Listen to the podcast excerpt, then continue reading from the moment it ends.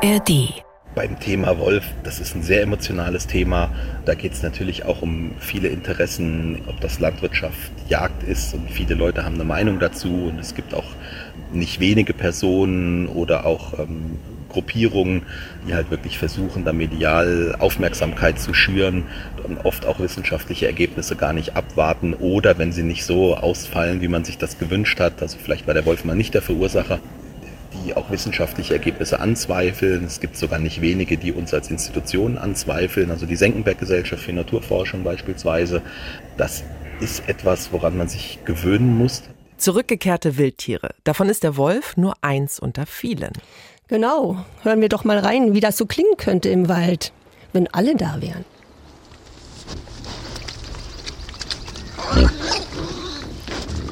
Aha. Wildschwein. Ja.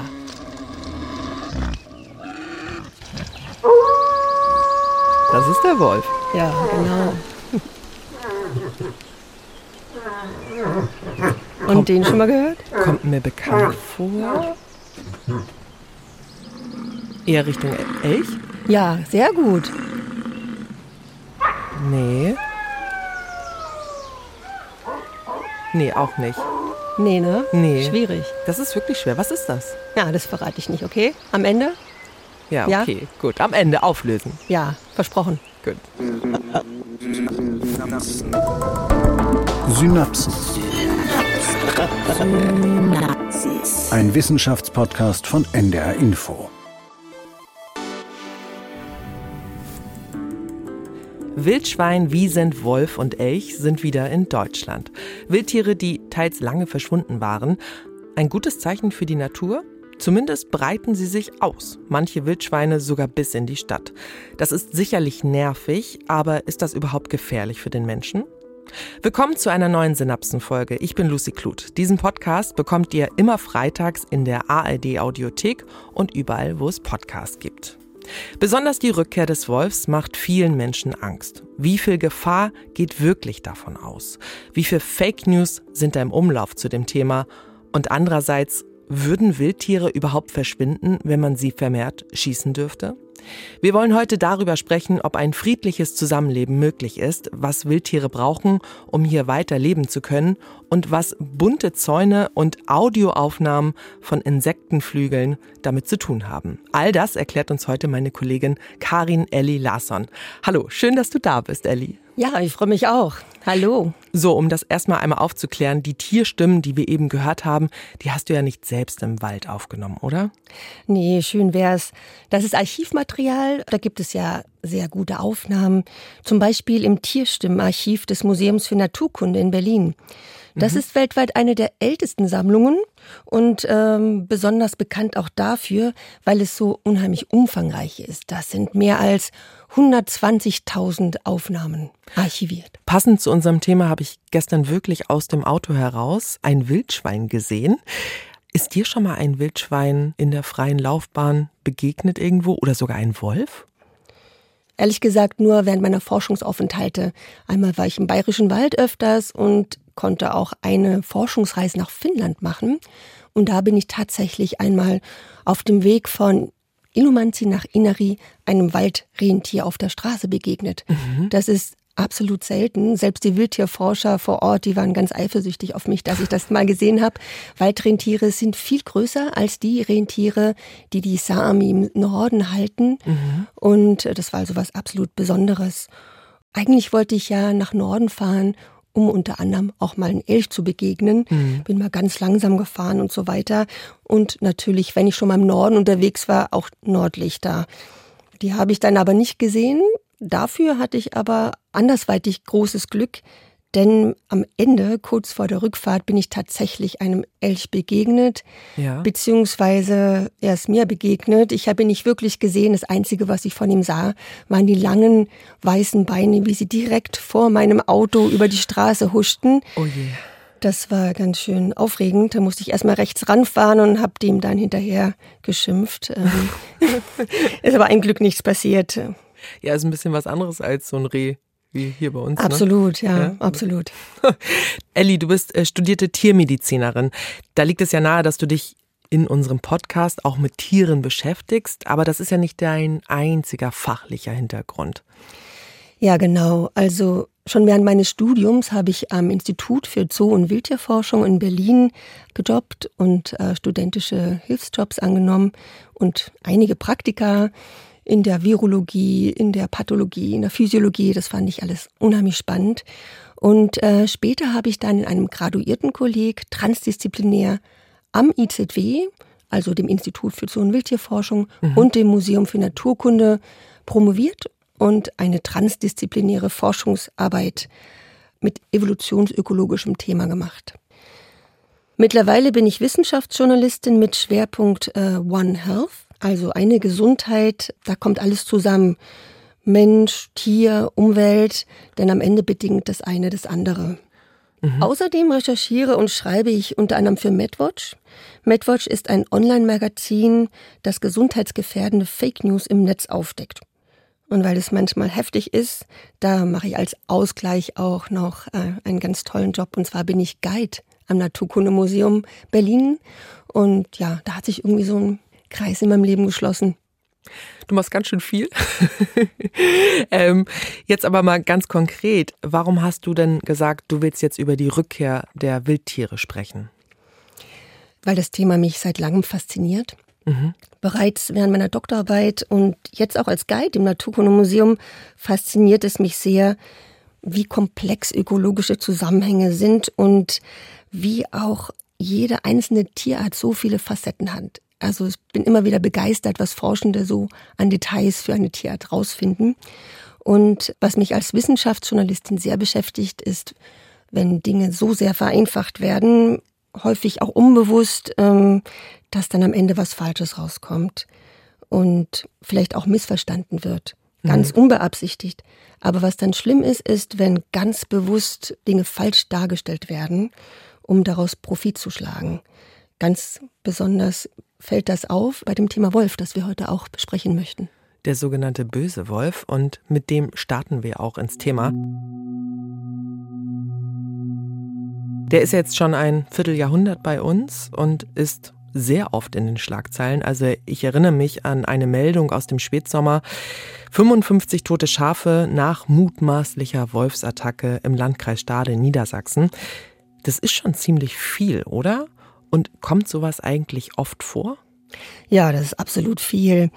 Das sind auch ganz bestimmte Fälle. Zu den Rissen äh, müssen wir vielleicht gleich noch mal genauer kommen. Mhm. Ähm, Erstmal ein paar Grundlagen.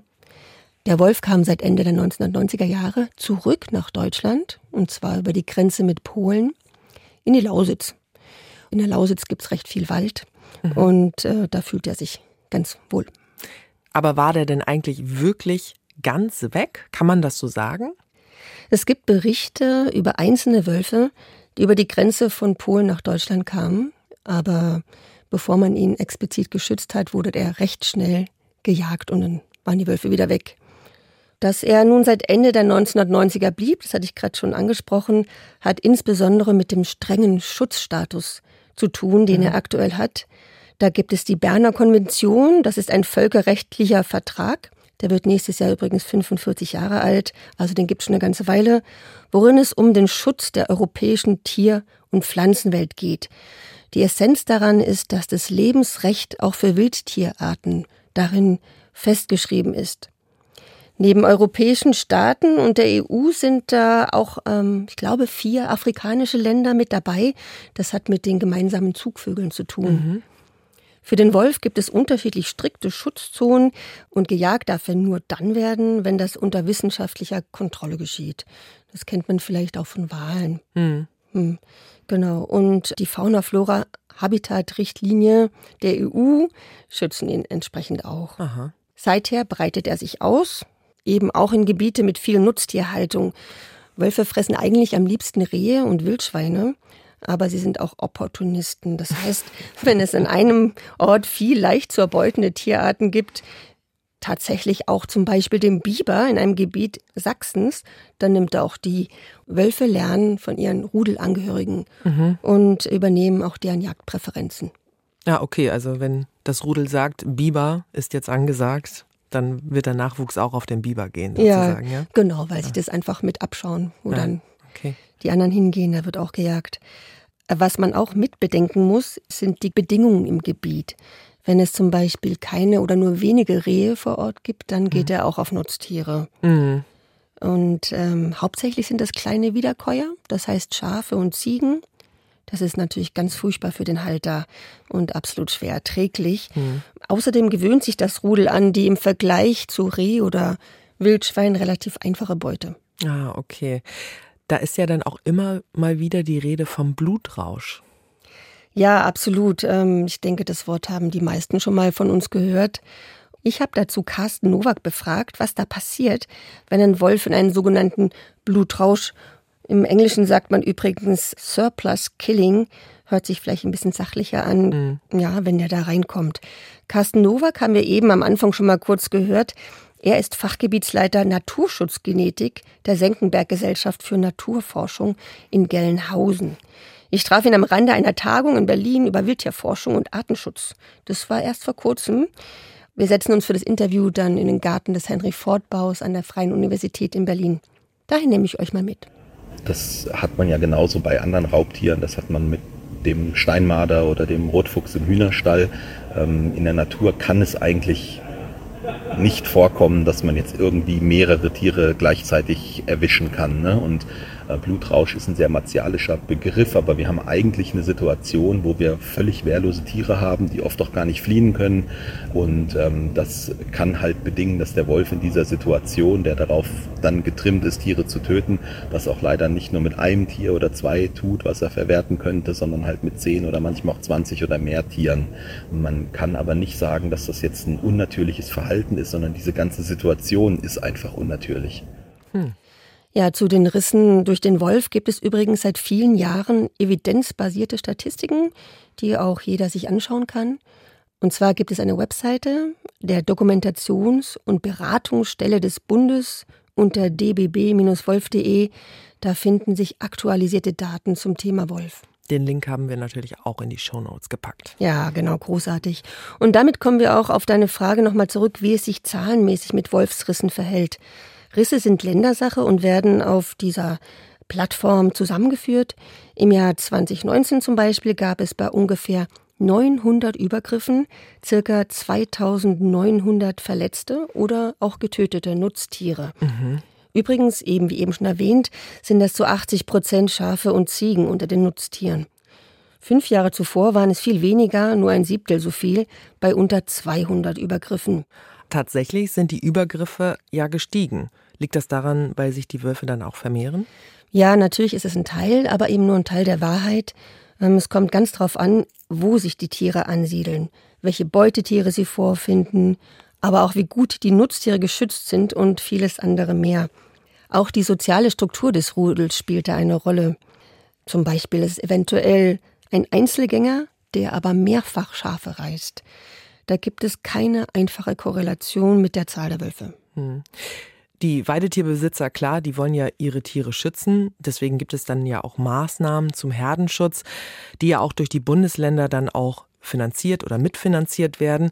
Das Ganze ist ein sehr großes politisches Thema. An dieser Stelle ganz klar, das können wir gar nicht alles jetzt hier aufmachen. Das führt ein bisschen zu weit, aber aus wissenschaftlicher Perspektive, kann man die Weiden überhaupt so absichern, dass die Wölfe keine Chance haben? Ja, dazu gibt es tatsächlich eine aktuelle Publikation, wie Nutztierrisse nachhaltig minimiert oder sogar verhindert werden können. Mhm. Und äh, auf der Webseite von Lupus, das ist das Institut für Wolfsmonitoring und Forschung in Deutschland. Dort gibt es die Publikation auf Deutsch, kann also jeder sich durchlesen. Im Wesentlichen sind das korrekt aufgestellte Elektrozäune und Herdenschutzhunde. Mhm. Ein Elektrozaun überspringen Wölfe übrigens eher nicht, solange die Zäune durchgehend auf einer Höhe von 90 Zentimeter ordentlich gespannt sind. Da gehen die nicht rüber? Da gehen sie meistens nicht drüber. Einzelne Tiere, die lernen das. Das ist zum Beispiel eine Sache, die nicht tradiert wird. Das heißt, wenn mal ein Schutzzaun nicht genug gespannt ist, ja und er dann drüber gesprungen ist, dann lernt er das. Ja. Das ist irgendwie so die Mechanik, wie ich das verstanden habe. Mhm. Genau. Aber sie krabbeln drunter durch oder graben sich durch. Mhm. Deswegen ähm, muss man beim Spannen des Zaunes auch wirklich darauf achten. Also der Zaun hat nämlich auch unten eine stromführende Litzenleitung. Braucht er auch dann wahrscheinlich. Absolut, ja. genau, wenn sie sonst durchgraben. Ne? Die muss also möglichst niedrig angebracht sein. Ähm, jedes Bundesland hat übrigens seine eigenen Wolfsmanagementpläne. Und darin sind zum Beispiel auch ganz genau festgeschrieben, wie viel Impulsenergie, also wie viel Joule das verwendete Weidezaungerät abgeben soll. Mhm. Genau, das eigentliche Problem ist folgendes, und zwar sind die Wölfe noch immer eher da, bevor ein Tierhalter überhaupt Zeit hatte, Gegenmaßnahmen zu ergreifen. Denn die Weidezäune müssen erstmal besorgt werden und aufgestellt werden und ein Herdenschutzhund muss erstmal mit der Herde aufgezogen werden und dann auch in die Herde integriert werden. Das dauert alles Zeit. Hm, ich habe es ja eben schon angerissen, das sind finanzielle, also auch politische Fragen. Vielleicht an der Stelle der Hinweis, dass es erst kürzlich auch in der NDR Info Redezeit um das Thema ging. Auch die kann man nachhören in der ARD Audiothek. Die Sendung heißt Guter Wolf, böser Wolf, wird der Jäger zum Gejagten. Elli, lass uns hier mal bei der Wissenschaft jetzt wirklich bleiben. Kann die denn da irgendwas zuliefern? Ja, da gibt es einen Lösungsansatz. Und zwar haben sich da Forschende unterschiedlichster Fachrichtungen zusammengetan und äh, mit der Verbreitung und Ausbreitung von Wölfen beschäftigt. Sie können recht gut vorhersagen, wo der Wolf demnächst wohl auftauchen könnte und sich auch etablieren wird. Das ist sehr praktisch. Ja, um das mal zu verbildlichen, Sie können Schäfern und anderen möglicherweise Betroffenen tatsächlich eine Karte vorlegen, ihnen also vorab zeigen, welche Wege die Wölfe entlangkommen und wann sie wahrscheinlich auftauchen werden. Und entsprechend rechtzeitig kann natürlich dann vorgebeugt werden. Ich habe das gerade so vor Augen, ne, dass einem Schäfer dann eine Karte gezeigt wird. Äh, wenn es diese Karten gibt, dann sollten die Schäfer doch eigentlich gut vorbereitet sein und könnten präventiv Maßnahmen ergreifen. Oder kennen die diese Karten doch gar nicht? Ja, offenbar leider nicht alle. Warum nicht? Ähm, das hat auch tatsächlich viel mit Kommunikation zu tun. Eine Wissenschaftlerin, die sich als Soziologin seit vielen Jahren mit Konflikten zwischen Mensch und Wildtieren beschäftigt, ist Jenny Ann Glickmann. Sie arbeitet am Instituto de Estudios Sociales Avanzados im spanischen Córdoba und ist auch Mitglied des Community Engagement Teams des Zoos in San Diego. Seit vielen Jahren forscht sie zu den Beziehungen zwischen Mensch und Tierwelt und begleitet weltweit Projekte, wo sich Probleme ergeben. Zum Beispiel auch zu Geparden in Namibia. Mhm. Ich habe sie mal gefragt, wie so eine evidenzbasierte Kommunikation denn aussehen könnte. I think we should really start looking and working with the communities where the wolf, the bears are arriving ahead of time, not when the bear or the wolf is already there. We can show them the map, we can, you know, like make it uh, translate the science uh, in a more, um, in a way that everybody can uh, uh appreciate and especially maps are really visual. And so we can say, look, the, the wolf is arriving. We see that you have this uh, herds uh, of uh, sheep or horses. let's work together so you don't get uh, attacked by this animal that is arriving. I think we need to really work in a preventive way, working with the stakeholders really ahead of time. Ja, wie eben gehört, betont Jenny Glickmann hier die transparente Kommunikation mit den sogenannten verschiedenen äh, Stakeholdern, den Interessenvertretern. Das ist so ein technischer Begriff und mhm. dahinter stecken beispielsweise Menschen wie Jägerinnen, Schäferinnen, solche, die im Tourismus arbeiten, auch dem Ökotourismus und natürlich auch NaturschützerInnen. Mhm. Wichtig ist es also, rechtzeitig zu kommunizieren. Also Prävention statt einfach nur Schadensersatz. Natürlich gibt es aber auch Wölfe, die dennoch lernen, einen Elektrozahn zu überwinden. Das haben wir gerade schon mal angesprochen. Das ist übrigens sehr selten und jeder Wolf lernt es für sich und nicht durch Abschauen. Da gibt es tatsächlich auch eine Studie dazu. Wenn einzelne Wölfe also in ein eigentlich geschütztes Gehege kommen, ist das natürlich ein Problem. Solche Wölfe dürfen übrigens auch jetzt schon gezielt entnommen werden, wie es im Fachjargon heißt. Ja, der Fachjargon. Entnommen. Das klingt technisch und auch ziemlich distanziert. Kannst du was mit dem Begriff anfangen? Weil im Grunde genommen heißt es ja, die Tiere werden getötet. Ja, das ist tatsächlich ein Euphemismus dafür, aber man kann Tiere auch aus einem Gebiet entnehmen, indem man es beispielsweise umsiedelt. Das wird immer wieder gemacht, mhm. auch ähm, bei Bären, aber in dem Fall ist sicherlich geschossen gemeint, ja. Mhm. Wölfe, die in ein geschütztes Gehege eindringen, das sind dann die sogenannten Problemwölfe. Den Begriff hört man ja auch immer mal wieder. Könnte man die wirklich loswerden, indem man sie dann noch mehr jagt? Ja, die Überlegung ist natürlich naheliegend. Und aktuell werden in Europa datenbasiert die Regelungen zum Schutz der Wölfe auch überprüft. Mhm. Ja, einige Schafhalter und Schafhalterinnen und auch JägerInnen wollen erreichen, dass Wölfe leichter getötet werden können. In mehreren europäischen Ländern hat man auch das tatsächlich mal beispielhaft äh, umgesetzt. Mhm und äh, versucht, durch vermehrten Abschuss der Wölfe dem Problem der Nutztierrisse Herr zu werden, beispielsweise auch in Nordspanien. Dabei wurden Wölfe, aber auch Bären gezielt geschossen. Gebracht hat das allerdings nichts. Die Zahl der Nutztierrisse blieb auch dann ähnlich hoch. Ach so. Hm. Naturschützerinnen argumentieren auch deshalb, äh, dass das aktuelle Gesetz ausreicht. Weißt du, warum das nichts gebracht hat? Also, ich könnte mir vorstellen, dass es damit zusammenhängt, dass es, wenn Tiere gerissen werden, häufig Problemwölfe sind, die auch nicht nur eins, sondern eben mehrere reißen. Hm. Das heißt, man muss den Wolf ja eigentlich auf frischer Tat ertappen, aber das ist wahrscheinlich schwierig. Ja, absolut.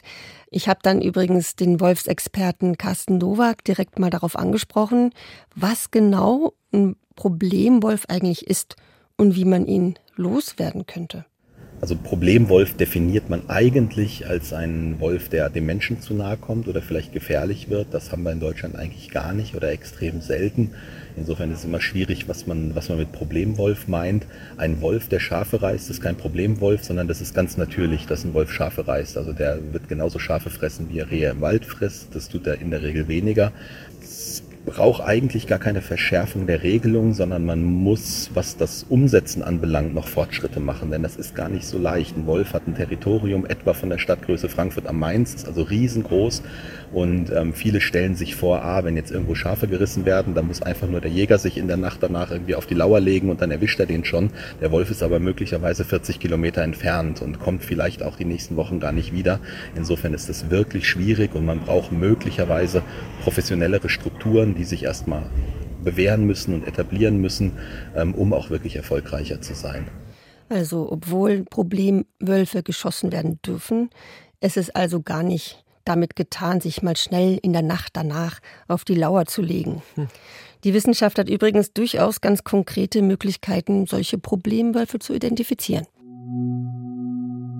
Das nutzen wir mal als Cliffhanger. Bevor du uns verrätst, welche Möglichkeiten es gibt, schauen wir uns den Konflikt um den Wolf noch mal genauer an. Einerseits gibt es ja den Schutz der Wölfe, andererseits haben Menschen Angst vor Wölfen. Kann man das überhaupt im Guten, also zum Beispiel ohne Mehrjagd, auflösen? Ja, in der Forschung mit großen Raubtieren stehen tatsächlich meistens Konflikte im Vordergrund. Mhm. Jenny Ann Glickmann geht die Sache anders an. Sie schaut sich nicht nur die Konflikte zwischen den Menschen und beispielsweise den Raubtieren an, sondern sieht den Menschen als Teil der Natur. Für sie genauso wichtig wie die Untersuchung von Mensch-Wildtier-Konflikten ist für sie die Forschung zum Mensch-Wild-Zusammenleben. Auf Englisch wäre das dann Human-Wildlife Coexistence. Geht das jetzt so in die Richtung Friede, Freude, Eierkuchen? Es gibt gar keine Probleme zwischen Menschen und Wildtieren und, oder beziehungsweise dem Wolf? Nee, so einfach ist es leider nicht. Ähm, Mensch-Wildtier-Koexistenz bedeutet nicht automatisch die Abwesenheit von Konflikten. Das ist ein dynamischer Prozess und bedarf der Bereitschaft des Menschen auch, die schließlich die Wahl haben, wie sie zur Natur stehen. Ähm, mhm. zu den Konflikten zwischen Mensch und Tierwelt gehören auch Konflikte unter Menschen zu unterschiedlichen Ansichten über die Wildtiere. Mhm. Ja, aber auch, äh, wie können mögliche Lösungen der Konflikte aussehen? Und das muss man dann anpassen an die Interessen, Sorgen und Nöte der jeweiligen Personengruppen, aber auch der jeweiligen Zeit. Es ist, wie gesagt, ziemlich dynamisch. Zum Beispiel spielt das Vertrauen in ExpertInnen eine große Rolle dass es kein Überhalftern von Auflagen gibt und anschließend kümmert sich dann niemand mehr. Also das Vertrauen darf nicht verspielt werden. Mhm. Spannend finde ich Klickmanns Ansatz mit der Verwendung des Begriffs Koexistenz, den Fokus auf den Menschen als Bestandteil der Natur zu legen. Das ist nämlich gar nicht so selbstverständlich.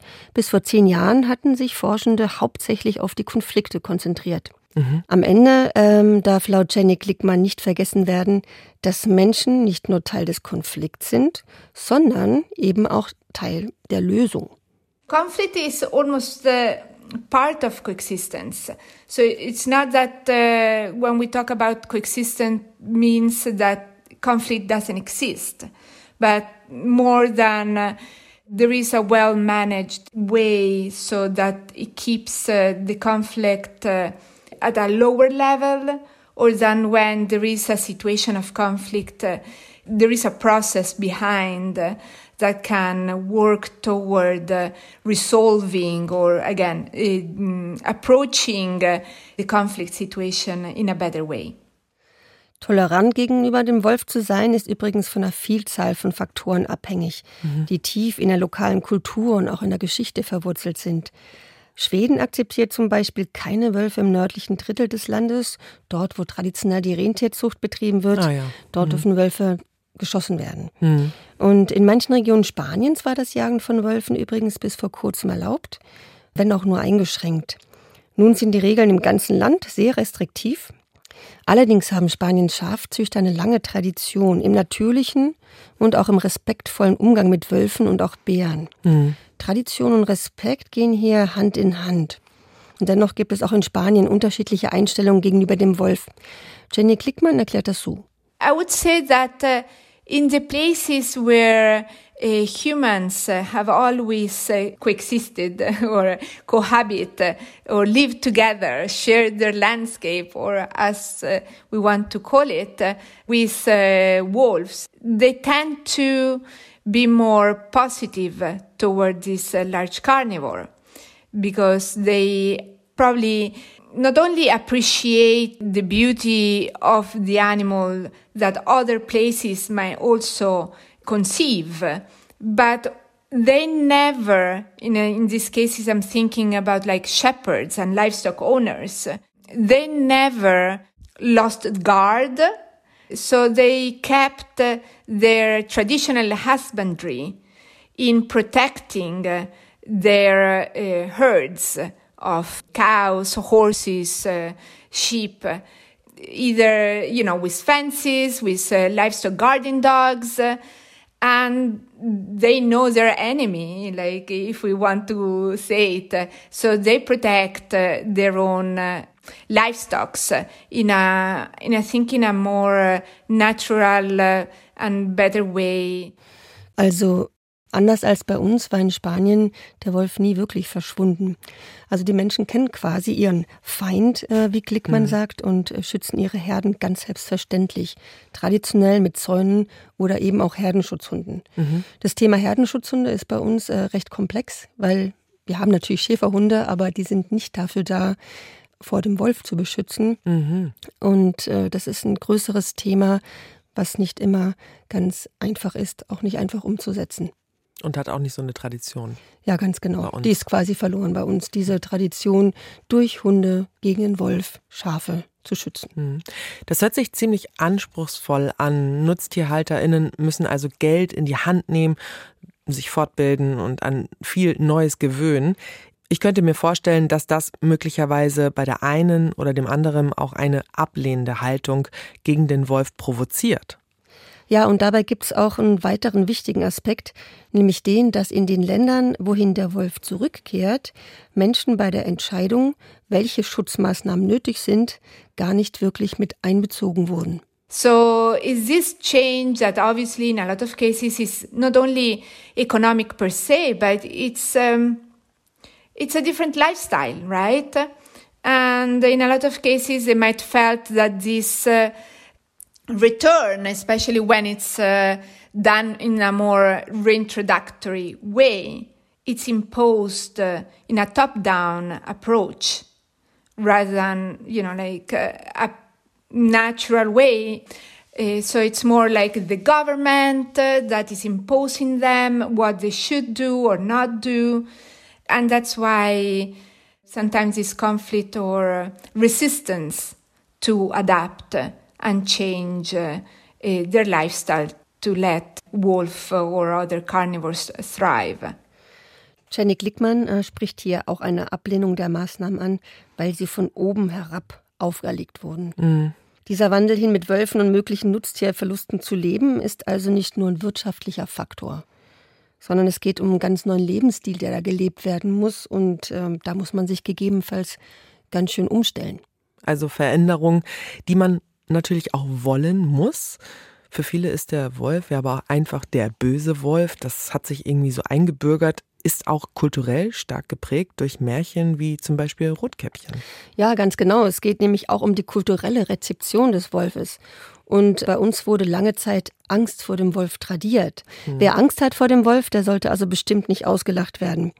Selbst wenn die Angst wissenschaftlich nicht begründet ist, denn Wölfe sind menschenscheu und gehen uns aus dem Weg. Mhm. Was weiß man denn überhaupt darüber, wie Menschen tatsächlich über Wölfe denken? Also gibt es überhaupt Daten dazu? Ja, selbst dazu gibt es tatsächlich Daten. 2019 ist eine Studie rausgekommen, da haben WissenschaftlerInnen die Einstellungen der Einheimischen gegenüber der Rückkehr von Wölfen nach Deutschland sich angeschaut. Sie haben Antworten auf Befragungen in Gesamtdeutschland damit verglichen äh, mit Personen, die befragt wurden im Wolfsgebiet in der Lausitz in mhm. Sachsen, mhm. wo Wölfe ja schon seit über 20 Jahren zurück sind. Und? In der Studie kam dann heraus, ganz interessant finde ich das, je mehr Menschen über den Wolf wussten, desto positiver waren sie gegenüber Wölfen auch eingestellt. Dokumentarfilme können zum Beispiel so ein Wissen auch ganz gut transportieren. Außerdem sollten Medien natürlich darauf achten, dass sie, wenn sie Artikel schreiben über den Wolf, das wissenschaftsbasiert machen. Oder man spricht einfach über den Wolf und da geht man zu Expertinnen in sogenannten Wolfsbüros beispielsweise. Wichtig ist auch tatsächlich das Vertrauen in die Informationsquellen. Wenn jemand noch keine konkrete Meinung zum Wolf hatte, entstand eine negative Haltung besonders dann, wenn diese Personen mit Nachrichten konfrontiert wurden, die den Wolf sehr negativ darstellen. Hm. Jenny Glickmann ist Mitautorin dieser Akzeptanzstudie und ähm, interessant ist, dass in Deutschland und auch in anderen Ländern Europas die extreme Rechte den Wolf über das Schüren von Angst als Feindbild propagiert mhm. und deren Vertreibung mit Gewalt. Jenny Glickmann sagt, dass sie auch das aus Spanien und Italien kennt zum Beispiel, dass Fake News gezielt von der extremen Rechten genutzt werden. Yes, absolutely. Unfortunately, yes. It's happening, especially in Spain. Uh, well, now it's already two years, I think, uh, that they changed the law. Before the wolf uh, was uh, protected only partially in Spain. Also, from the pressure of uh, the European Union and as well, like more environmentalist sectors, the protection now has been spread for all the nation. And we have seen that, yes, there is more fake news, especially from the far right wing, that they are using more in terms of uh, politically challenging uh, the government and putting more pressure in uh, changing the law again for making potentially able to shoot the wolves uh, and kill them in a legal way. Rechte machen also Stimmung gegen Wölfe in Spanien und Italien. Ja, genau. Und gegen Bären übrigens auch. Jenny Glickmann erwähnte den Fall einer Bärenmutter, die hatte zwei Jungtiere und griff im Trentino einen Jogger an und hat ihn dabei tödlich verletzt, also ziemlich heftig. Man hat sie dann eingefangen und seither wird von der Regierung in Norditalien offensichtlich der Fall dafür benutzt, auf die legale Tötung von Bären hinzuwirken. Also sind gewisse Ängste aber durchaus berechtigt, wenn ich das jetzt so höre. Also hier sagen wir ja auch gerne mal das Wildschwein. Ne? Das wäre jetzt nicht so gut, wenn man dem begegnen würde, gerade wenn, ja, wenn die sozusagen, wenn Muttertier und ein Kind unterwegs ist, ähm, dass das auch nicht immer gut ausgehen könnte. Ja, absolut, da hast du komplett recht. Viele von uns sind es aber einfach nicht mehr gewohnt, ganz selbstverständlich auf die eine oder andere Gefahr, zum Beispiel im Wald, zu achten. Entweder weil man dort recht selten ist oder weil selbst Oma und Opa, also die Großeltern, nichts mehr dazu sagen können, weil sie nämlich den Wolf oder auch das Wildschwein gar nicht mehr selbst kennen. Mhm. Ähm, dass man einer Wildschweinmutter mit Nachwuchs nicht zu nahe kommen sollte, vielleicht hat man davon äh, schon gehört und es vielen bewusst. Heute kam gerade ein interessantes Video über die sozialen Netzwerke. Da hat eine Familie in einem mexikanischen Naturschutzreservat einen Bären aufgenommen, der sich über das Picknick der Familie hermachte. Das ja. ging um einen Schwarzbären, der dort in Mexiko auch geschützt ist. Und die haben tatsächlich von vornherein offensichtlich gewusst, wie sie reagieren müssen. Da hat die Kommunikation der TierschützerInnen mit den Personen, die den Park besuchen, offensichtlich gut funktioniert. Mhm. Da sieht man nämlich, wie der Bär auf dem Picknicktisch quasi alles abräumt. Ja. Und die Familie reagiert sehr gut. Die Mutter ist ganz still und hält ihrem Kind noch die Hand vor die Augen, mhm. damit er keinen direkten Blickkontakt hat und die mhm. ganze Familie ist absolut still, lässt den Bär gewähren und der frisst dann alles auf und trottet irgendwann davon.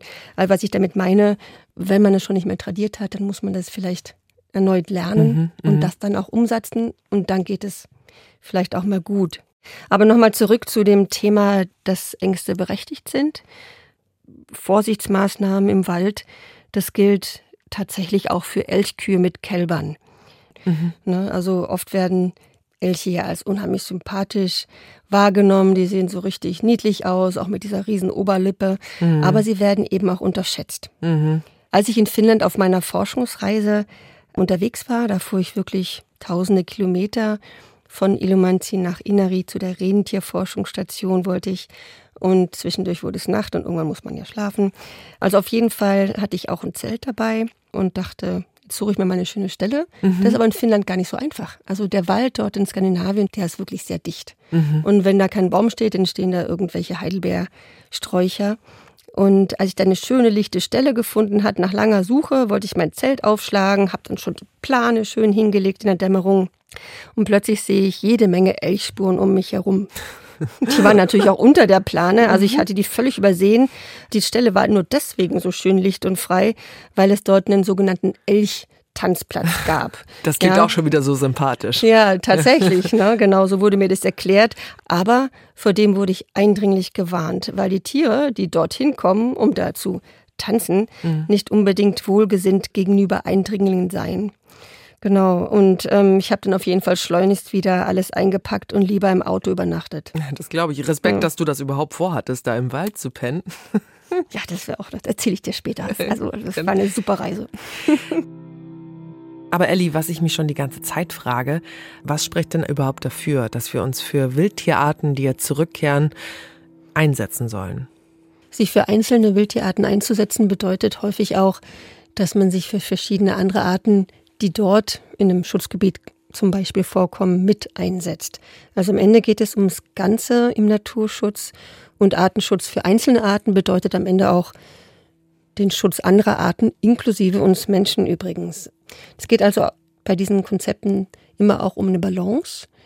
Wenn man jetzt eine einzelne Art, die wir gerade angesprochen haben, schützt, dann spricht man im Artenschutzforschung auch von den sogenannten Umbrella Species. Mhm. Das heißt, es ist eine Art Regenschirm, eine Art Schutzschirm, der der Schutz einer einzelnen Art dann oft andere Tierarten auch ausübt.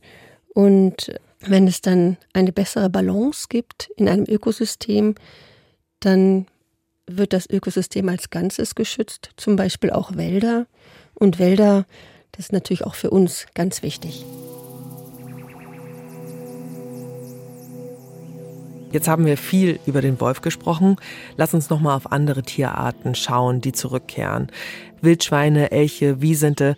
Warum wurden sie eigentlich genau verdrängt und wieso kehren sie zurück? Im Wesentlichen äh, sind es zwei Faktoren. Einmal natürlich die Jagd, das ist ein ganz wichtiger Faktor, mhm. aber auch äh, Verlust des Lebensraums. Zum Beispiel sind ganz viele Wälder verschwunden, weil der Mensch das Holz benötigte oder irgendwas anderes dorthin kam weil vielleicht was dorthin gebaut wurde. Beim Elch ist es nicht ganz klar erforscht. Ihre Zahl ging durch Bejagung runter und dann in den Kriegswirren im Zweiten Weltkrieg waren sie dann ganz verschwunden. Warum sie jetzt zurückkehren? Der wichtigste Faktor ist eigentlich der Schutzstatus. Bei den Wölfen ist es recht eindeutig. Durch die Jagdverbote kamen sie eben zurück. Das gilt aber auch fürs Wildschwein in einigen Teilen Deutschlands. Und Elche und Wiesente? Elche haben sich zunächst in Polen wieder etabliert. In Deutschland sind es bisher nur Einzeltiere. In Polen aber, da leben mittlerweile mehrere hundert Elche. Und in Polen gibt es auch den Białowieża Naturpark, den Nationalpark an der Grenze von Polen und Belarus. Und dort gibt es seit vielen Jahrzehnten ein Rückzuggebiet für Wiesente. Seit vielen Jahrzehnten findet auch Forschung dort statt und diese Wiesente werden jetzt tatsächlich auch für Wiederansiedlungsprojekte verwendet. Aktuell werden die Wiesente vom Weiterwandern zu uns beispielsweise eher durch begrenzte Flächen aufgehalten. Wie gut funktioniert denn eigentlich dieses neue alte Leben überhaupt hier? Also, wenn seit dem Verschwinden einer Art viel Zeit vergangen ist, mitunter hunderte Jahre, dann hat sich da natürlich ganz viel verändert im ursprünglichen Gebiet. Dann sind dann schon Siedlungen entstanden oder Industriekomplexe, Autobahnen. Und damit sich dann eine vormals verschwundene Art wieder etablieren kann, bedarf es nicht nur einer geschützten Umgebung, sondern tatsächlich auch der physischen Möglichkeit, sich auszubreiten. In Europa gibt es dafür das sogenannte Smaragd-Netzwerk, mhm. sozusagen grüne Routen ohne Hindernisse, wo sich mhm. diese Tierarten dann entlang ausbreiten können. Und es ist natürlich für die Ausbreitung der Art auch ein ausreichendes Nahrungsangebot dringend nötig. Elchen wandern weite Strecken, wenn sie auf Nahrungssuche sind. Wenn es zum Beispiel im Sommer zu trocken ist, in Südschweden zum Beispiel, wenn sie dann ihren Nachwuchs bekommen, dann wandern sie umher. Denn in der Zeit, wenn Mütter ihre Nachkommen, ihre Kälber säugen, das ist die Zeit, wo sie die meiste Energie hm. benötigen. Mhm. Und entsprechend sind sie dann auf energiereiche Nahrung angewiesen. Mhm. Also die großen Pflanzenfresser brauchen, damit sie sich auch ausbreiten, eine passende Umgebung und ausreichend Nahrung. Ist denn das überhaupt gegeben? Genau, Nahrung brauchen sie nicht nur ausreichend, was die Menge anbelangt, sondern tatsächlich auch, was die Zusammensetzung anbelangt. Es geht also nicht nur um die Quantität, sondern auch um die Qualität der Nahrung. Ähm, ich habe dazu Markus Klaus befragt. Der ist wissenschaftlicher Abteilungsleiter der Klinik für Zoo, Heim- und Wildtiere an der Universität Zürich. Und konkret wollte ich wissen, was beispielsweise die Pflanzenfresser Elch und Wiesent benötigen. Markus Klaus ist Tiermediziner und Ernährungsforscher und er kennt sich nicht nur mit der optimalen Fütterung und Ernährung von Haustieren, sondern auch etlicher Zoo- und Wildtierarten aus. Prinzipiell kann man Tiere danach einordnen, was sie fressen. Das ist bei den Wiederkäuern wird es traditionell so gemacht, dass man sich anschaut, sind es Tiere, die Laub fressen. Klassische Laubäser wären die Giraffe oder der Elch oder das Reh.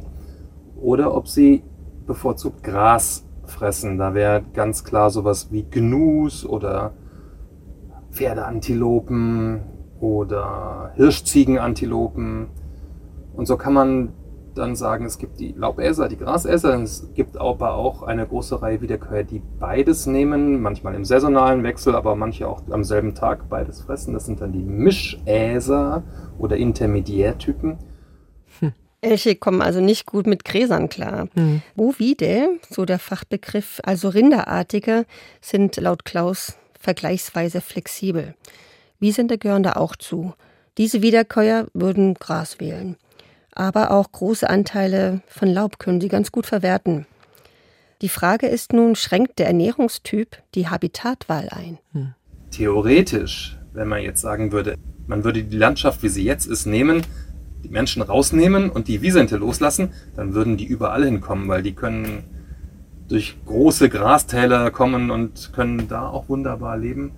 Ein Wiederkäuer wie der Elch ist auf das Waldhabitat festgelegt.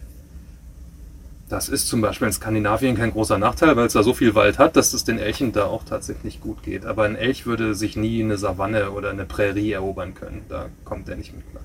Ich denke, dass man prinzipiell sagen kann, dass Elche an Waldgebiete geknüpft sind oder zumindest an Gebiete, wo es viel Bäume hat. Das müssen jetzt nicht tiefe Wälder sein, das kann auch so kleine Flussläufe und Bäche sein, wo genügend Bäume dran wachsen. Ach so. Ja, das bedeutet die Renaturierung von Feuchtgebieten und das Schaffen von Naturmischwald statt äh, Monokulturforsten wirkt sich tatsächlich positiv auf eine Rückkehr des Elches aus. Wenn man beides schafft, ist jetzt nicht so, dass man das noch gar nicht tut, ähm, dann ist das auch für weitere Notwendigkeiten ganz praktisch. Zum Beispiel wird dann eben Wasser in Böden gesammelt und gespeichert und ähm, kommen mit dem Klimawandel Extremwetterereignisse wie Trockenheit und dabei Waldbrände na, dann werden sie natürlich ganz schnell wieder weg und zögen sich zurück. Und wenn ich mal so drüber nachdenke, vielleicht könnte der Elch ja für uns eine Umbrella-Species werden. Hm. Mehr Elche würden ja aber auch zum Beispiel Probleme bringen, wie im Straßenverkehr. So aktuell ist die Zahl der Elche, die es bei uns gibt, so niedrig, dass es keine Relevanz hat. Aber wenn es mal relevant werden würde, dann müsste man sich was einfallen lassen. In Skandinavien haben sich was einfallen lassen und dort sind Autobahnen zum Beispiel durch Wildzäune geschützt. Aber du warst ja auch in Skandinavien und da ist dir ja fast ein Elch ins Auto gerannt. Wie war das denn? Ja, also bei mir war das tatsächlich in der Kurve nach einer Autobahnausfahrt, da gab es keinen Wildzaun. Und die Skandinavier nehmen das sehr ernst äh, mit den Unfällen, mit den Riesen. Und die haben verschiedenste Vermeidungsstrategien schon ausprobiert. Da gibt es Unterführungen und begrünte Brücken für die Waldtiere, wenn sie von einer zur anderen Seite möchten.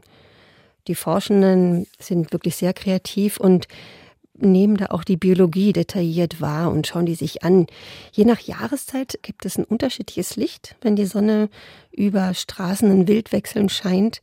Und entsprechend des unterschiedlichen Lichtspektrums zu den unterschiedlichen Jahreszeiten, aber auch Tageszeiten wurden dann einfach verschiedenfarbige Plastikbänder in die Elchzäune sozusagen mit eingewebt.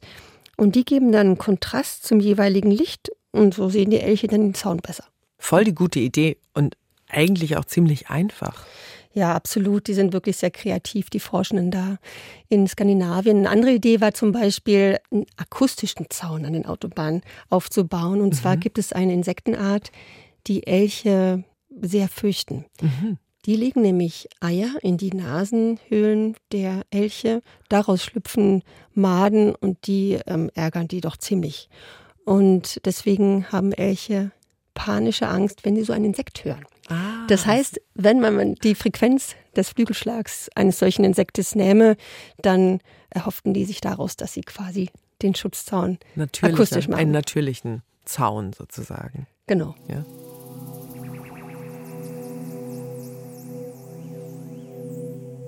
Beim Wolf hatten wir ja schon über die Gefahren gesprochen. Aber wie ist das bei anderen umherstreifenden Wildtieren? Also Kaninchen, Füchse und Wildschweine bevölkern ja auch unsere Städte mittlerweile.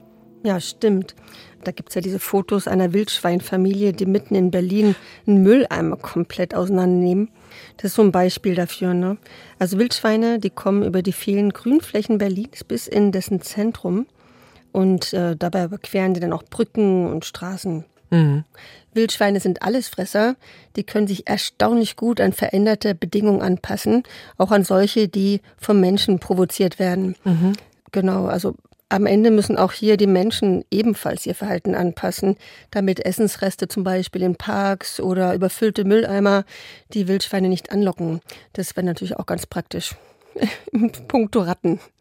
Ja, aber da sind wir eben wieder bei dem Aspekt, den Mensch als Teil des Systems zu begreifen und nicht nur andersherum. Ja, genau.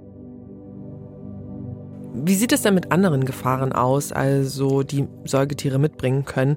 Ich denke zum Beispiel an Zoonosen, also Krankheiten, die vom Tier auf den Mensch übertragen werden könnten. Von der Schweinepest hört man ja auch immer wieder. Das Thema Zoonosen ist ganz sicher ein wichtiges Thema, das zu beachten gilt. Und insgesamt und noch mehr das Thema von Krankheiten, die von Wild auf unsere Nutztiere übertragen werden können. Mhm. Und damit ist es natürlich aufgrund der Nähe zu uns Menschen mitunter auch potenziell ein Thema für Zoonosen. Die afrikanische Schweinepest ist hingegen keine Zoonose. Mhm. Sie betrifft nur Wild- und Hausschweine Erkranken die Tiere an dem Virus, zeigen sie dann ganz schwere Allgemeinsymptome und viele sterben. Menschen können sich nicht anstecken, aber die Viren weiter verbreiten. Hm. Das Bundesforschungsinstitut für Tiergesundheit, ähm, das ist das Friedrich-Löffler-Institut, kurz FLI, Da ist das nationale Referenzlabor für afrikanische Schweinepest. Und das FLI sagt in einer Risikobewertung, das Risiko des Eintrags durch Erzeugnisse aus Schweinefleisch, ich lese es hier gerade ab, ja. die von infizierten Tieren stammen oder kontaminiert sind, entlang des Fernstraßennetzes durch Fahrzeuge oder Personen, wird im Sinne eines Worst-Case-Szenario als hoch bewertet. Also es gibt eine hohe Wahrscheinlichkeit für Tiere, die sich in der Nähe von Autobahnen infizieren. Oder was ist damit gemeint? Ja, schon ähm, die afrikanische Schweinepest hat sich überraschend langsam ausgebreitet. Die ist seit vielen Jahren bereits in Polen nachgewiesen worden. Dann gab es mal einen Fall, ich meine, es war in Belgien, wo plötzlich Wildschweine erkrankt waren, obwohl das ja ein ziemlich großer tatsächlich Sprung ist von der Grenze Polens bis nach Belgien. Und äh, zwar hat man in der Nähe eines Autobahnrastplatzes erkrankte Wildschweine gefunden.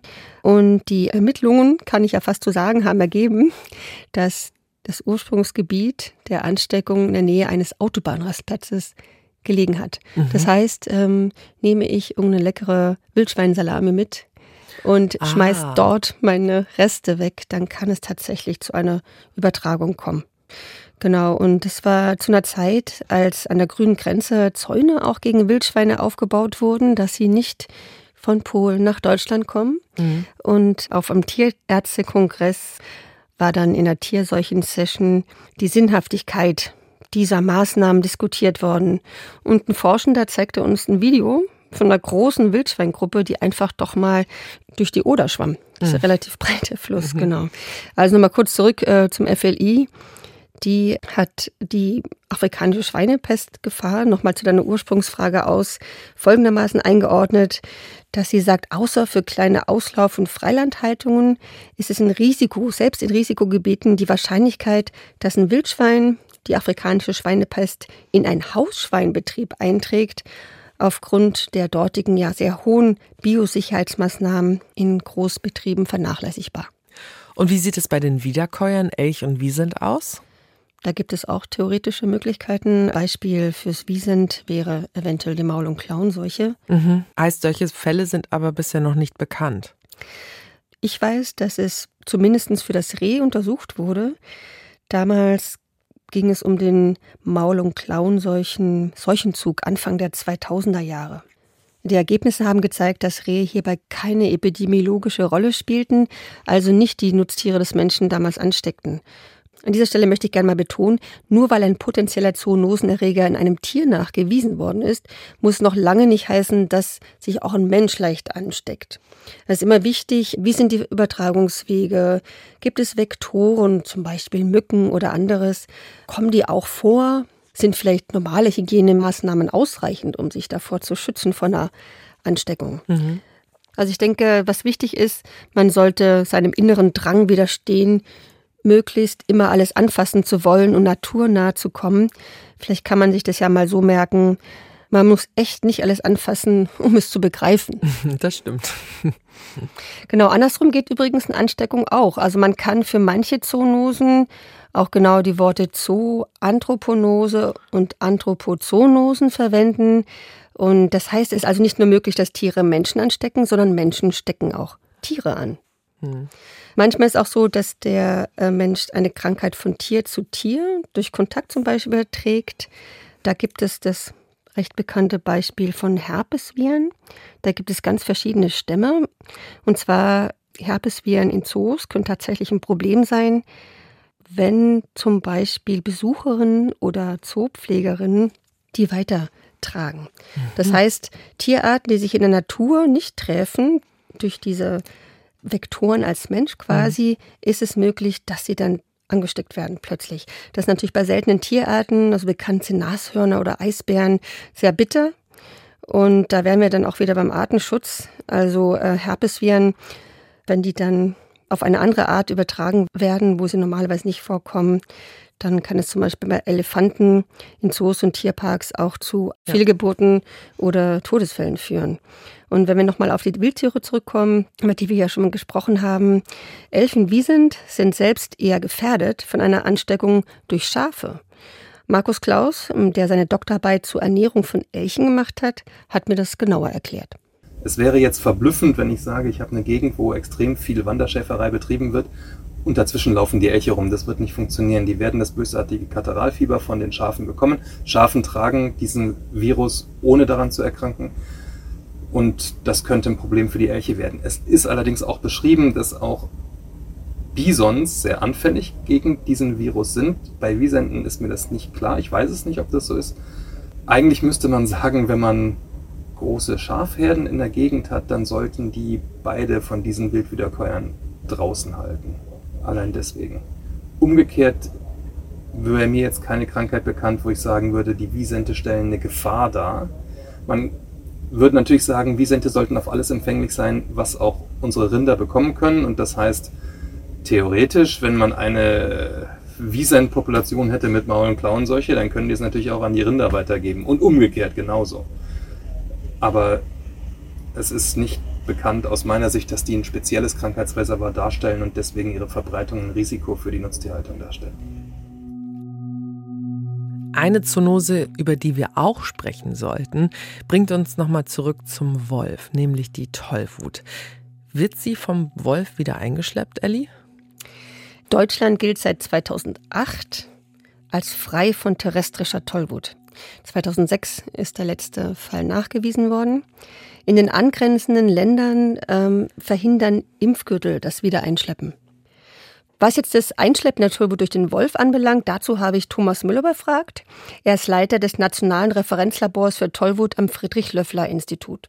Wir haben und kriegen ständig Probenmaterial äh, von den Kollegen zugesandt in den letzten Jahren so grob, ich habe die Zahlen nicht konkret, aber das sind über 800 Proben, die wir äh, seit 2012 sozusagen hier auf Tollwut untersucht waren, haben und wir haben nicht in einem Fall bei einem Wolf Tollwut-Virus nachweisen können.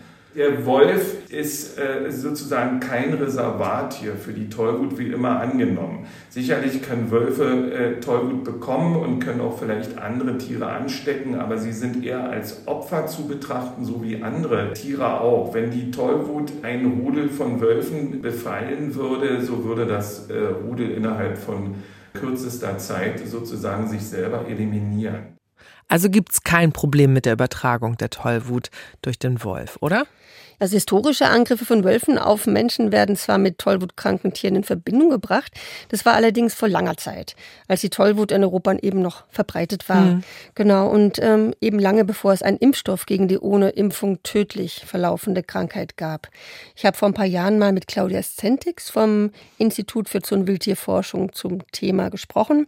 Sie ist dort Pathologin und wie von Thomas Müller bereits erwähnt wurde, landen alle in Deutschland gefundenen toten Wölfe bei ihr und den Kolleginnen im Institut auf dem Tisch und werden haargenau untersucht.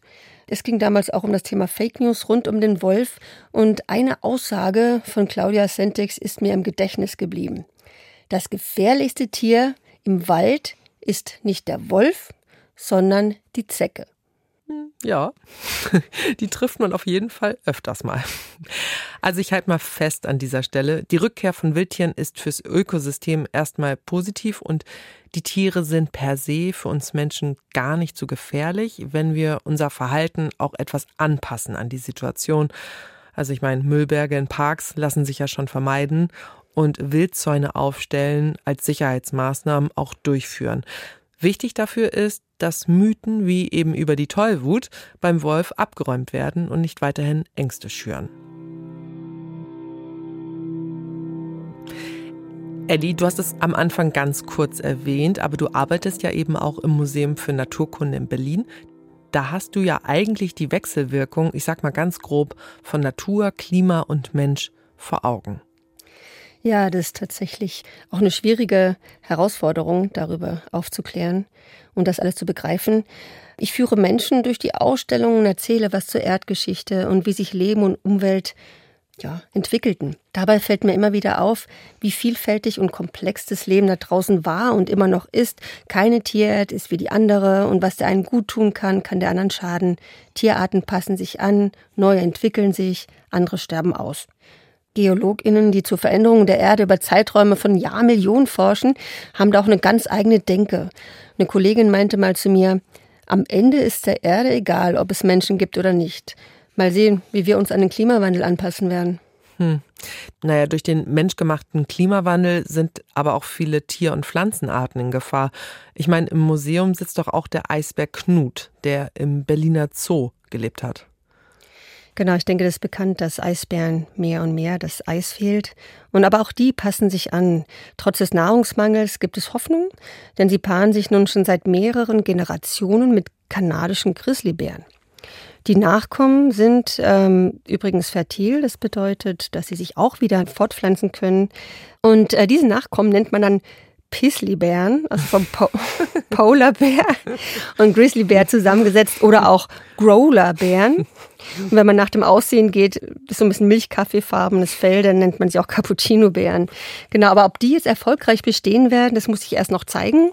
Das heißt, ob die sozusagen als Art überleben und eigentlich geht es Naturforschenden ja auch darum, die Vielfalt zu erhalten. Das hat man jetzt ja schon, wie, äh, was es einfach für Ökosysteme unserer Welt besonders wichtig ist, diese Vielfalt. Und hier wären wir auch wieder beim Aspekt der Umbrella Species.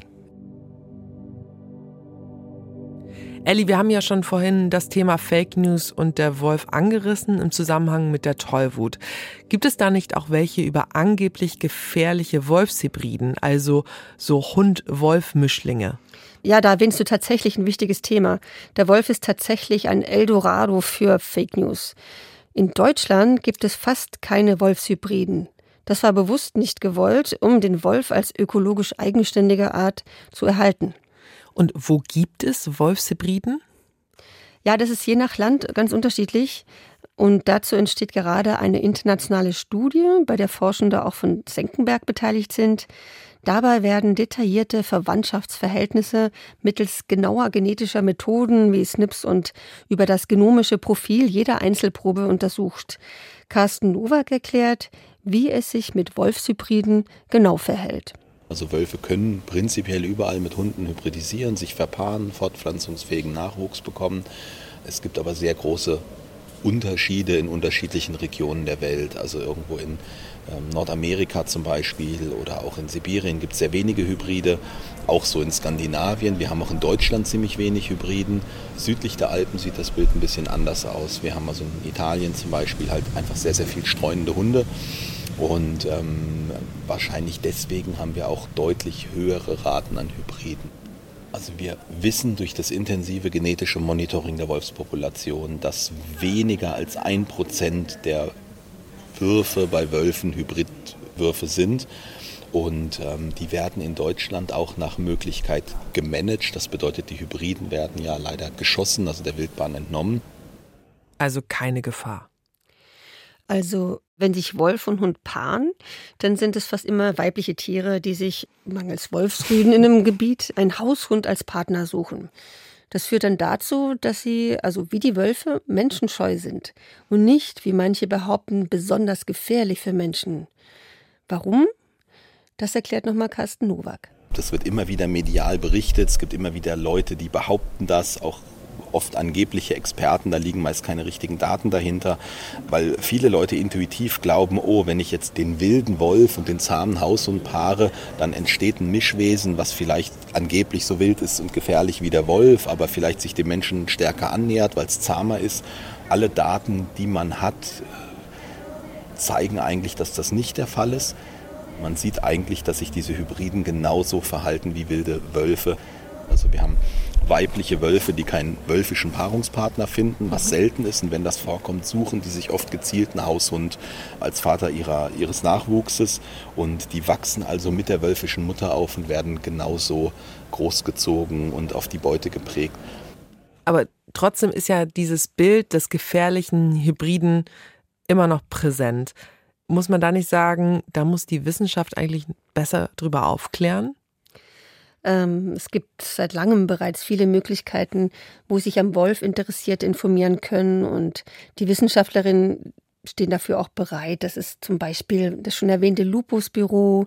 Man kann da anrufen, sich online informieren oder auch die lokalen Wolfsbüros, zum Beispiel die Informationsbüros in Sachsen. Im Gegenteil gibt es aber auch teils perfide Versuche, die Wissenschaft zu diskreditieren und ganz bewusst falsche Aussagen zu streuen. Also dann sprechen wir wahrscheinlich jetzt darüber, was du vorhin schon meintest, also über Rechte, die Fake News gegen den Wolf betreiben. Ja, ich versuche das mal zu veranschaulichen. Ein Beispiel dafür ist das sogenannte kraniometrische Gutachten, das ein selbsternannter Wissenschaftsjournalist im Senckenberg Museum für Naturkunde in Görlitz anfertigte. Damals hat ihn der Wissenschaftler Hermann Ansorge im Sinne von Citizen Science in die Kanidenschädelsammlung eingelassen. Bei dieser völlig unwissenschaftlichen Untersuchung kam raus, dass es angeblich eine enorm hohe Rate von Hybridisierung zwischen Wolf und Hund gebe. Mhm. Und ähm, dieses äh, in Anführungszeichen Gutachten mhm. wurde beispielsweise von der Partei Die Blauen, die Frauke Petri nach ihrem Austritt aus der AfD gründete, immer wieder angeführt. Und bei Infoveranstaltungen von Die Blauen wurde das in Anführungszeichen Gutachten zusammen mit anderen, wieder Anführungszeichen Beweisen zu gefährlichen Wolfshybriden vorgestellt und die haben dann einfach mal das Wolfsmanagement für gescheitert erklärt. Es gibt aber auch Politiker anderer Parteien, die in dieselbe Kerbe schlagen. Auch ein Politiker der CDU Niedersachsen zum Beispiel, der heute Präsident einer Jägervereinigung ist, verwendete das Bild des gefährlichen Hybriden. Als dann ein Friedhofswärter angeblich von einem Wolf gebissen wurde, das war vor ein paar Jahren, dann haben die Genetiker von Senckenberg in Gelnhausen keine Wolfs-DNA nachweisen können wohl aber die eines Hundes. Da zweifelte dieser Politiker ganz unverhohlen die Ergebnisse an. Mhm. Auch Carsten Nowak muss sich als Wolfsforscher immer wieder mit Fake News auseinandersetzen. Das geht eigentlich allen so. Es geht allen Labors so, die mit dem Wolf arbeiten in anderen Ländern, ob das jetzt in den Niederlanden ist oder in der Schweiz. Die werden immer angezweifelt von bestimmten Gruppen und das ist auch in allen Bundesländern so und eigentlich seit von Anbeginn an, seit wir am Thema Wolf arbeiten, seit mittlerweile ja über 13 Jahren. Und es werden dann natürlich auch nie irgendwelche Gegenbeweise oder sowas äh, gefunden. Ne? Und, und aber medial kommt die Geschichte teilweise äh, ganz gut. Man könne dann vielleicht Hund und Wolf nicht sicher unterscheiden oder es gäbe vielleicht viel mehr Hybriden, als man das irgendwie zugibt oder nachweisen kann. Und deswegen sei diese Unterscheidung nicht immer möglich. Und ähm, das ist sicherlich was, was uns immer begleiten wird bei diesem ja, hitzig geführten Thema Wolf. Carsten Nowak ist ja der Leiter der Genetik in Gelnhausen. Da habe ich mir die verwendeten Methoden dennoch noch mal genauer erklären lassen. Also wir verwenden prinzipiell drei verschiedene Methoden, die wir teilweise auch weiterentwickelt haben, die mittlerweile auch andere Kollegen in Europa verwenden. Also man sequenziert Teile der DNA, dass man also die Buchstabenabfolge der DNA lesen kann. Das funktioniert ganz gut, um eine Grobunterteilung Wolf und Hund zu machen. Geht auch sehr schnell, ist technisch relativ einfach.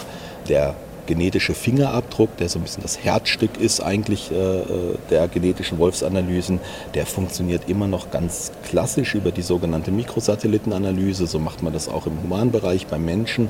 Und ähm, wir haben aber eine neue Methode entwickelt, die sich ja gerade als, als Standardmethode in Europa etabliert, wo es um die Unterscheidung von Wolf, Hund und Hybriden geht. Wir können also mittels moderner genomischer Analysen ähm, sehr sichere Unterscheidungen machen. Wir können auch länger zurückliegende Hybridisierung sehr sicher identifizieren. Also wenn zum Beispiel jetzt ein, ein, ein Wolf-Hund-Hybrid sich wieder mehrfach mit reinen Wölfen paart, dann sinkt der Hundeanteil immer stärker und das können wir mittlerweile über mehrere Generationen sehr sicher verfolgen und das eben auch an einem Schafsriss zum Beispiel oder an einer Kotprobe oder an einer Haarprobe. Das war bisher nicht ohne weiteres möglich. Kann man denn mittels einer Genanalyse auch den Täter von einem Schafsriss dann eindeutig ermitteln? Also, wenn ein Nutztier verletzt oder gerissen wird, dann kann man es natürlich gut nachvollziehen, dass der Hirte oder Tierbesitzer möglichst schnell wissen möchte, ob ein Wolf mit im Spiel war. Aber forensische Untersuchungen brauchen Zeit. Die einzelnen Indizien, beispielsweise auch, ob ein für Wölfe typischer Kehlbiss stattgefunden hat, müssen von ExpertInnen bewertet werden. Das geschieht nach den Monitoringsstandards für Wolf, Luchs und Bär in Deutschland. Das sind die sogenannten Scalp-Kriterien. Und Wolfshinweise und Hinweise auf Hunde können leicht verwechselt werden. Carsten Nowak erklärt das nochmal genauer. Ja, das ist eigentlich so wie in der Kriminalistik oder der DNA-Forensik. Wenn jetzt äh, ein DNA-Profil eines Menschen am Tatort gefunden wird, dann heißt es, der Mensch hat sich wahrscheinlich dort irgendwann befunden, aber er muss natürlich nicht der Täter sein. Es ist genauso bei den Wolfsanalysen. Wenn ich den Wolf nachweise oder auch den Hund, heißt das nicht, dass es der Wolf oder der Hund war. Hund zum Beispiel kriegen wir sehr oft als Ergebnis. Ne? Wenn jetzt ein Kalb in der Nähe eines Bauernhofs auf einer Weide gerissen wurde, dann kann es sehr gut sein, dass der Hofhund irgendwo in der Nähe war oder ähm, vielleicht wurde der Jäger gerufen, der den Jagdhund dabei hatte oder der Beprober selbst hat möglicherweise einen Hund. Das heißt, das Ergebnis Hund heißt nicht, dass das Tier auch wirklich gerissen wurde. Allerdings ist es in der Regel so, dass die Proben genommen werden im Bereich des Kehlbisses. So einer vorhanden war. Ne? Wölfe töten oft die Opfer durch einen Kehlbiss, die werden also erstickt und das kann man häufig dann finden, diese Abdrücke. Und dann versucht man diese Wattetupfer, die man nimmt, um die DNA aufzunehmen, dann auch wirklich im Bereich ähm, der Kehlbisse zu, zu beproben. Und dann ist die Wahrscheinlichkeit natürlich schon größer, dass das Tier, was man nachweist, auch der Rissverursacher war.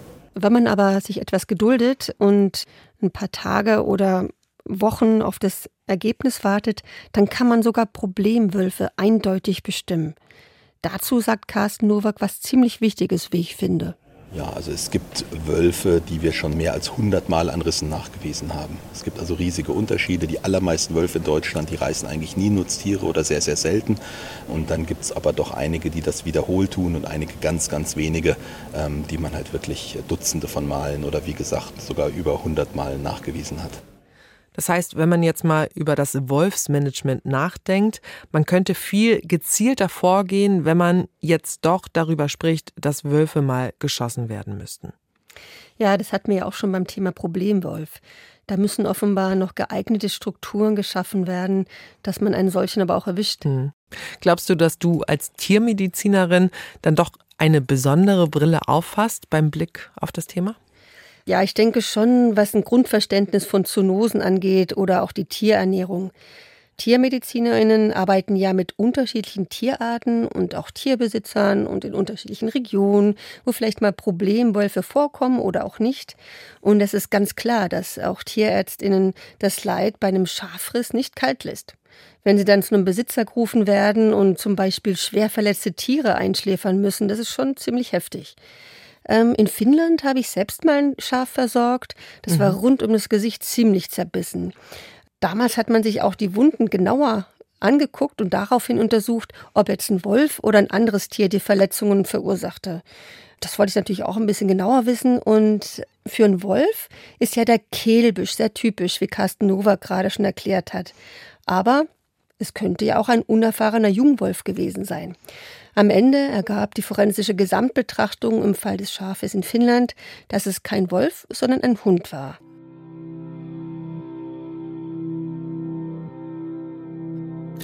Jetzt haben wir zu Recht viel darüber gesprochen, was wir wirklich evidenzbasiert wissen können zum Wolf und zu anderen Wildtieren. Zum Ende würde ich gerne noch einmal auf die Vorteile schauen, wenn Wildtiere wieder zu uns zurückkehren. Ein bisschen hast du ja schon erklärt. Gibt es noch weitere positive Aspekte? Ja, zum Beispiel, um das Ökosystem in der Balance zu halten. Das hatten wir ja bei den Umbrella Species gerade schon erwähnt. Elche brauchen Wälder bzw. Bäume für ihre Ernährung. Und wenn Parasiten wie der Borkenkäfer insbesondere Monokulturen zu zerstören drohen, dann können Wildschweine mithelfen, das zu verhindern. Die durchwühlen nämlich nicht nur Mülltonnen und Städten, sondern auch die Erde an den Baumwurzeln nach Engerlingen. Also Larven von Käfern, mhm. die so dann wieder in Schach gehalten werden. Die entwickeln sich dann gar nicht weiter zu den Käfern. Ne? Mhm. Genau. Und Wiesente können sich an den Wald anpassen aber auch aufgrund ihrer Graspräferenz helfen, durch Beweidung Flächen offen zu halten. Mhm. Das kann sehr wichtig sein, zum Beispiel für seltene Pflanzenarten, die nur auf solchen offenen Flächen wachsen, aber auch beispielsweise bei der Prävention von Waldbränden, dass zwischendurch einfach mal eine offene Fläche ist und ah, ein ja. Feuer nicht so schnell überspringen kann. Könnte ich mir gut vorstellen. Mhm. So, jetzt gehen wir nochmal zurück zum Anfang. Du hast vorhin versprochen, noch die Frage aufzulösen, zu wem die unbekannte Tierstimme gehört. Also, was war ja, das? Ja, stimmt. Äh, meinst du etwa diese hier?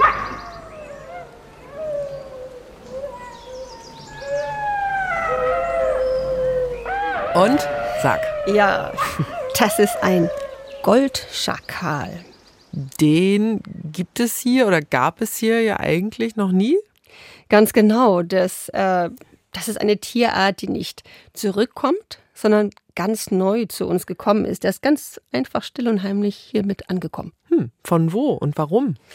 Also der Goldschakal ist eigentlich in Südostasien und Südosteuropa beheimatet. Mhm. Warum man sich jetzt genau bei uns ähm, so wohl fühlt, das kann man zum Beispiel daran festmachen, dass 2021 tatsächlich auch als Nachweis das erste Mal eine Reproduktion in Deutschland stattfand. Das wird aber noch erforscht, warum der sich jetzt hier so wohlfühlt.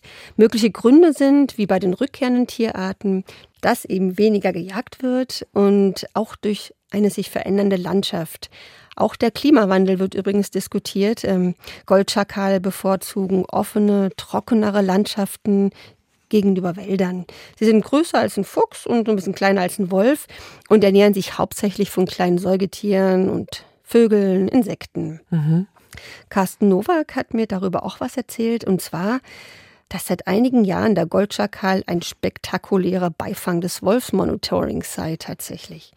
Er kommt bei der Untersuchung von Kotproben, die im Rahmen der Wolfsuntersuchung eingesendet werden, immer häufiger vor, dass es sich um ein Goldschakal handelt. Und damit wir den schon mal so ein bisschen ins Ohr bekommen, hören wir uns einfach nochmal die Tierstimmen an.